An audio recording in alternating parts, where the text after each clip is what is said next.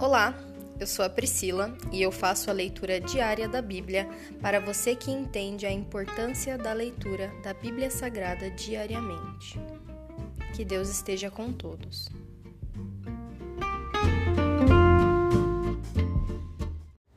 Ouça agora o capítulo 8 do livro de Daniel. Visão de um carneiro e de um bode.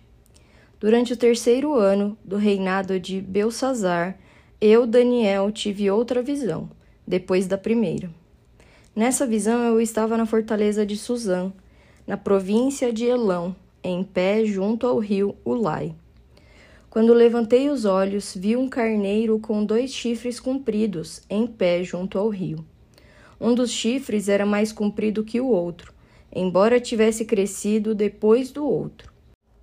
O carneiro dava chifradas em tudo em seu caminho, para o oeste, para o norte e para o sul, e ninguém conseguia detê-lo nem ajudar suas vítimas. Ele fazia o que queria e se tornou muito poderoso. Enquanto eu observava, de repente um bode surgiu do oeste e atravessou a terra com tanta rapidez que nem sequer tocou o chão. Esse bode, que tinha um chifre enorme entre os olhos, foi na direção do carneiro de dois chifres que eu tinha visto em pé junto ao rio, e avançou sobre ele, cheio de fúria. O bode atacou o carneiro furiosamente e o atingiu com um golpe que quebrou seus dois chifres. O carneiro ficou sem forças para resistir, e o bode o derrubou e o pisoteou. Ninguém foi capaz de livrar o carneiro do poder do bode. O bode se tornou muito poderoso mas no auge de seu poder, seu grande chifre foi quebrado. No lugar dele nasceram quatro chifres proeminentes que apontavam para as quatro direções da terra.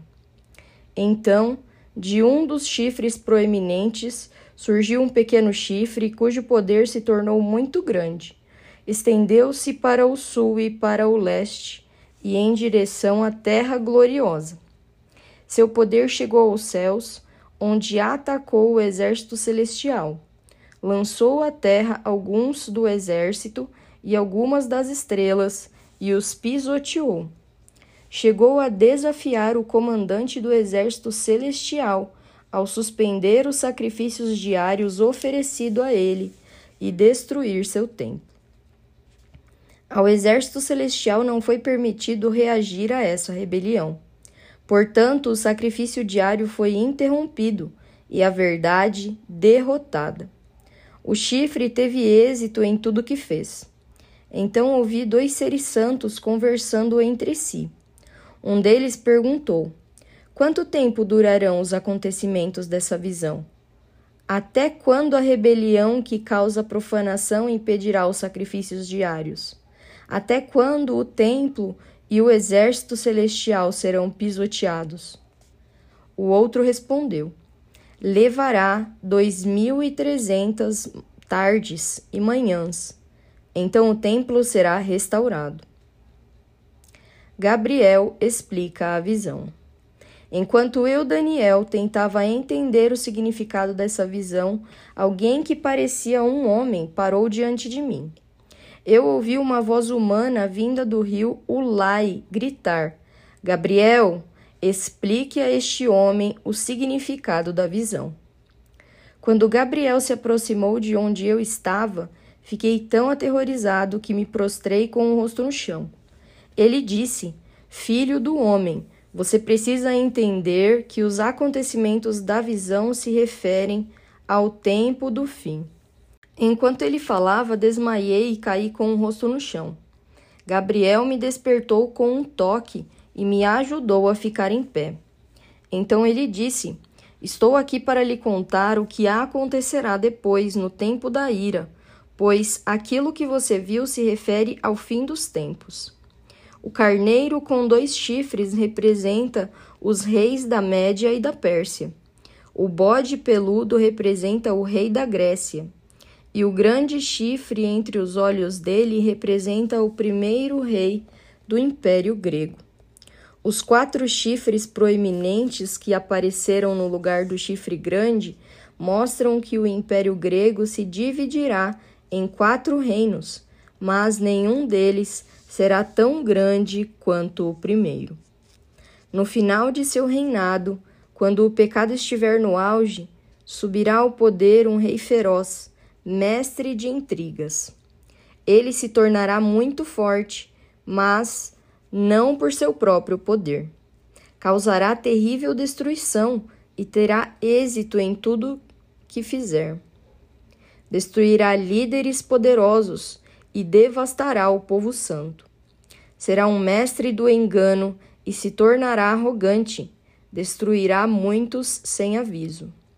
Chegará a enfrentar na batalha o príncipe dos príncipes, mas será quebrado, embora não por força humana. Essa visão das 2.300 tardes e manhãs é verdadeira. Guarde, porém, a visão em segredo, pois esses acontecimentos só ocorrerão depois de muito tempo. Então eu, Daniel, fiquei abatido e doente por vários dias. Depois levantei-me e voltei a tratar dos negócios do rei, mas a visão me deixou muito perturbado e não consegui entendê-la. Se encerra aqui o capítulo 8 do livro de Daniel. Pai, graças nós te damos pela tua palavra e pelo Senhor sempre falar conosco, meu Pai. Nós te pedimos, dá-nos o teu discernimento, Senhor, a tua sabedoria e a tua força, Senhor, para que nós possamos continuar sempre, sempre na caminhada cristã, Senhor, sempre nos aproximando sempre nos aproximando do trono, meu Deus. Nós te pedimos, Senhor, dá-nos a tua fé, dá-nos a tua força e revela-se a nós, Senhor. Nos momentos de crise é o nosso caráter que se revela, Senhor. Muitas das crises que nós passamos é o Senhor que nos traz como aprendizado, Senhor.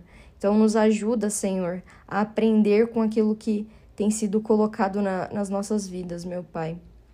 Nós te amamos e nós te agradecemos.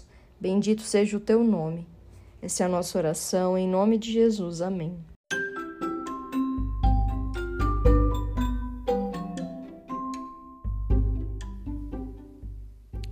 Você acabou de ouvir o Dali Bíblia, o podcast da tua leitura diária da palavra do Senhor.